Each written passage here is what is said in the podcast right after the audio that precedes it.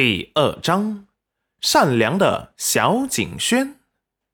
村子里的人开始虽然觉得裴母做的不地道，可是，一听原主得了肺痨，快死了，谁都不想管了。反正快死了，撵不撵出去有什么区别？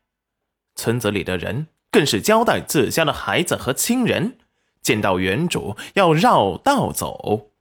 不然会传染得病。裴母在得知原主得病之后，不但不请大夫给他治疗，还怕他花银钱把他给撵出来了。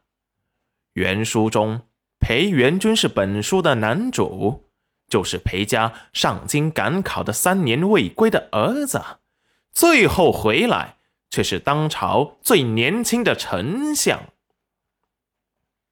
得知原主得肺痨死后，就信守承诺的娶了原主的妹妹戚玉露，也就是本书的女主，得了重情重义的好名声。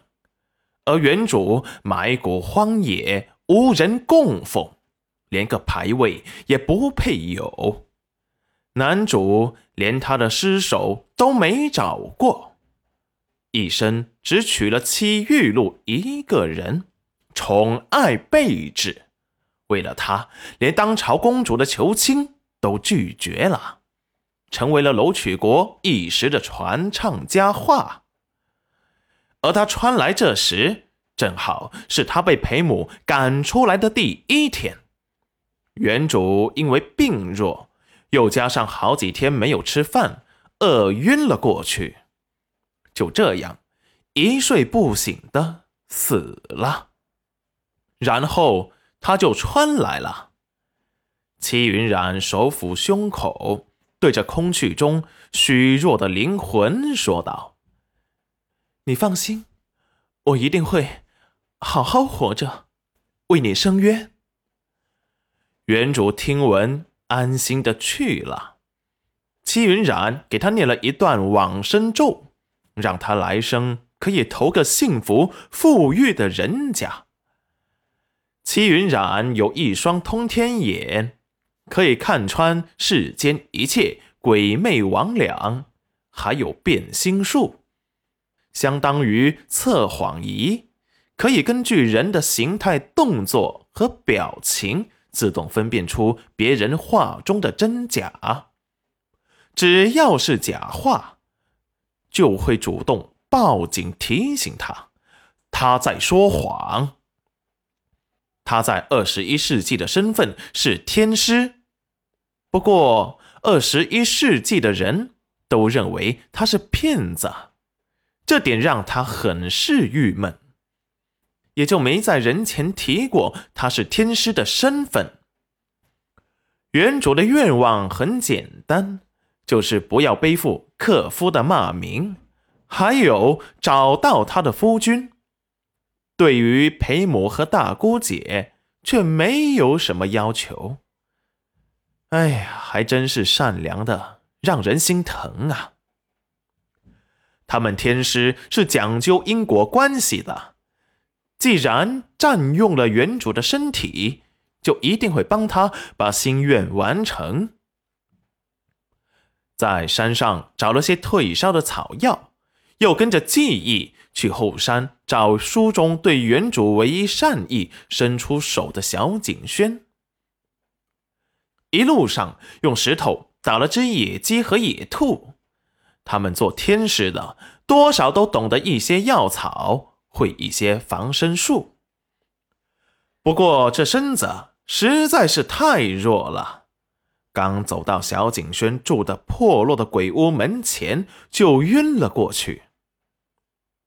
小景轩听到外面的响声，出来一看，就发现了倒在地上饿晕的戚云染，还有他旁边被打死的野兔和野鸡。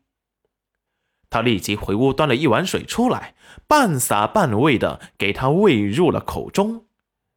戚云染喝过水之后。慢慢的醒了过来，视线落在了小景轩的脸上。小景轩见戚云染醒来，小嘴轻抿，神情严肃，便有些害怕的起身，想要回到鬼屋中。戚云染立即虚弱的说道：“小景轩，姨姨生病了，被人赶出来，无处可去，快死了。姨姨可以在你这里借住吗？”小景轩长得是眉清目秀，很是好看，就是穿着粗布衣裳也难掩贵气，就是太瘦了些。只是命有些不好，他娘亲未婚先孕，生下了他，被他娘家人认为是辱没了门楣，把他们母子给赶了出来。就这样，娘俩相依为命。在村子里的人异样的眼光中，生活在这半山腰中五年，深居简出。一年前，他娘亲病死了，是他回去求了大舅舅挖坑埋的。他娘死前告诫他，让他千万不能告诉任何人他死了，不然他会有危险。